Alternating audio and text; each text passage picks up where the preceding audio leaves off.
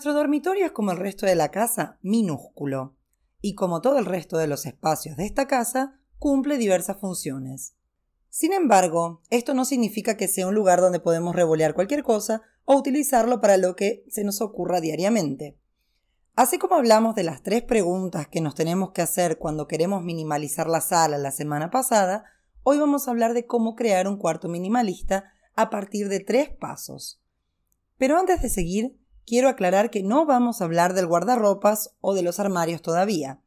Eso es un tema muy específico a tratar en las próximas semanas. Vamos con los pasos. El paso 1 es decidir cuál es el propósito de nuestro cuarto. Sí, acá vamos de nuevo con lo mismo.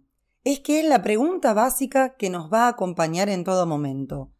Todos sabemos que el cuarto en sí es para dormir o descansar y para tener intimidad.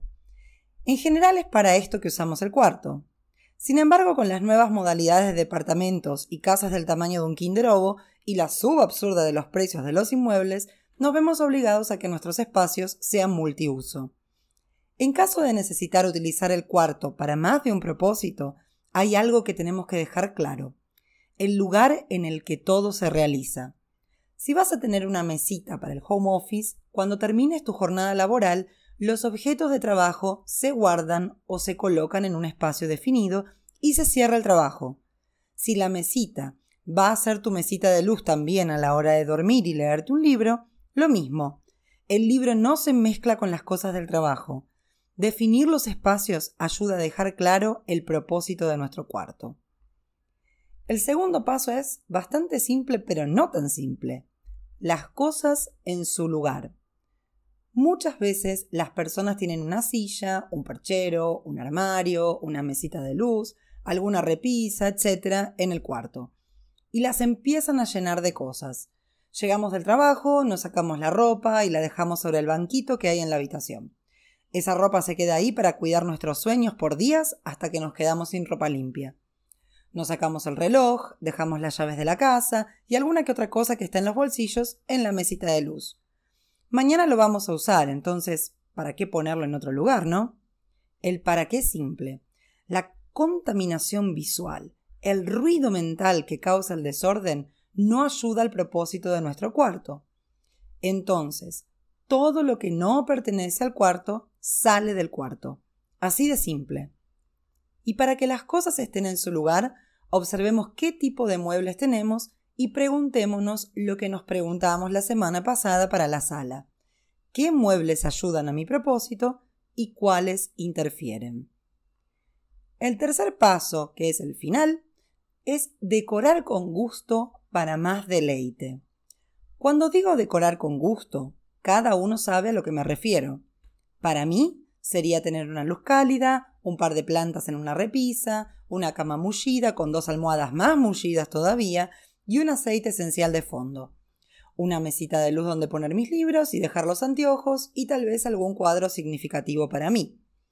Otros preferirían tener alfombras, colchas sencillas y adornos que los haga sentir bien. Lo importante acá es que la decoración no termine siendo apabullante. Si el cuarto es para descansar y para tener intimidad, no queremos pasar 10 minutos sacando almohadoncitos de la cama y revolearlos al piso después de un día exhaustivo, para levantarnos al otro día y andar haciendo equilibrio sobre ellos. Tampoco queremos un cuarto en el que tengamos que tener cuidado al levantarnos y que se nos caiga el adornito que nos regaló la tía Rosa en la cabeza. La decoración nos tiene que dar tranquilidad, nos tiene que deleitar, tiene que gustarnos. Para resumir, les cuento un poquito cómo vamos aplicando estos pasos en casa. Decidir cuál es el propósito del cuarto. En casa, además del lugar donde descansamos, es el lugar donde trabajamos. Como es extremadamente pequeño, solo cabe una cama que tiene la altura exacta de mi compañero. En realidad miento, tiene dos centímetros más. El armario que fue construido a medida para que cupiese algo ya vino con la casa, una mesa que usamos de escritorio y que cupo raspando al lado de la cama y tenemos también una silla. Todos los días religiosamente guardamos las cosas de trabajo y la mesa queda limpia. ¿Por qué? Porque se transforma en mi mesita de luz a la noche. Para leer mis libros uso una lamparita LED que se agarra del libro. Así, reduzco las cosas que tengo y al mismo tiempo mantengo el propósito de mi cuarto. De todas formas, voy a confesar que mi sueño es algún día tener un velador y no tener que usar esa lamparita LED que se agarra en el libro. Pero en fin, como ven, donde dormimos se duerme y cuando se trabaja se usa la mesa. Las funciones están definidas y no se mezclan. Segundo paso, las cosas en su lugar. Una de las cosas que se aprende rápidamente cuando se vive en un lugar pequeño es que si uno deja algo de un día para el otro, ese algo se transforma en poco tiempo en muchos algos. Y después en un lío terrible, y un mal humor que le sigue a todo eso porque no encontramos nada.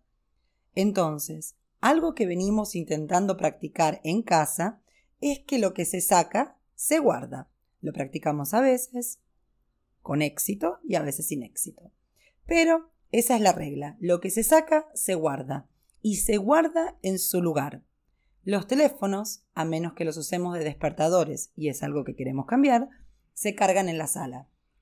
Las billeteras se dejan en el pote que tenemos en la entrada de casa o en las mochilas. Total, vamos a usarlas al día siguiente y qué bueno que esté ya todo listo para salir. Y el último paso, decorar con gusto para más deleite. En nuestro cuarto todavía no hay decoración, pero como nosotros todos los días sacamos las colchas y las guardamos, Solo dejamos las sábanas de abajo en la cama porque si no se engancha con la mesa del escritorio y se rasga. Entonces lo único que nos queda para decorar es poder elegir con buen gusto las sábanas y las fundas de la almohada. Entonces tenemos dos juegos lindos que da placer verlos puestos en la cama. Próximamente estamos pensando en colgar un estante para poner unas plantitas y unos libros. La cuestión no es no tener nada como nosotros, que tampoco es una opción, como dije ya varias veces, además, como comenté, quiero un velador y quiero espacio para ponerlo, sino que lo ideal es tener lo que nos haga sentir bien. Porque cuando queremos descansar, sentirse bien nos hace un gran favor a la hora de cerrar los ojos. Nos vemos la semana que viene con más minimalismo real.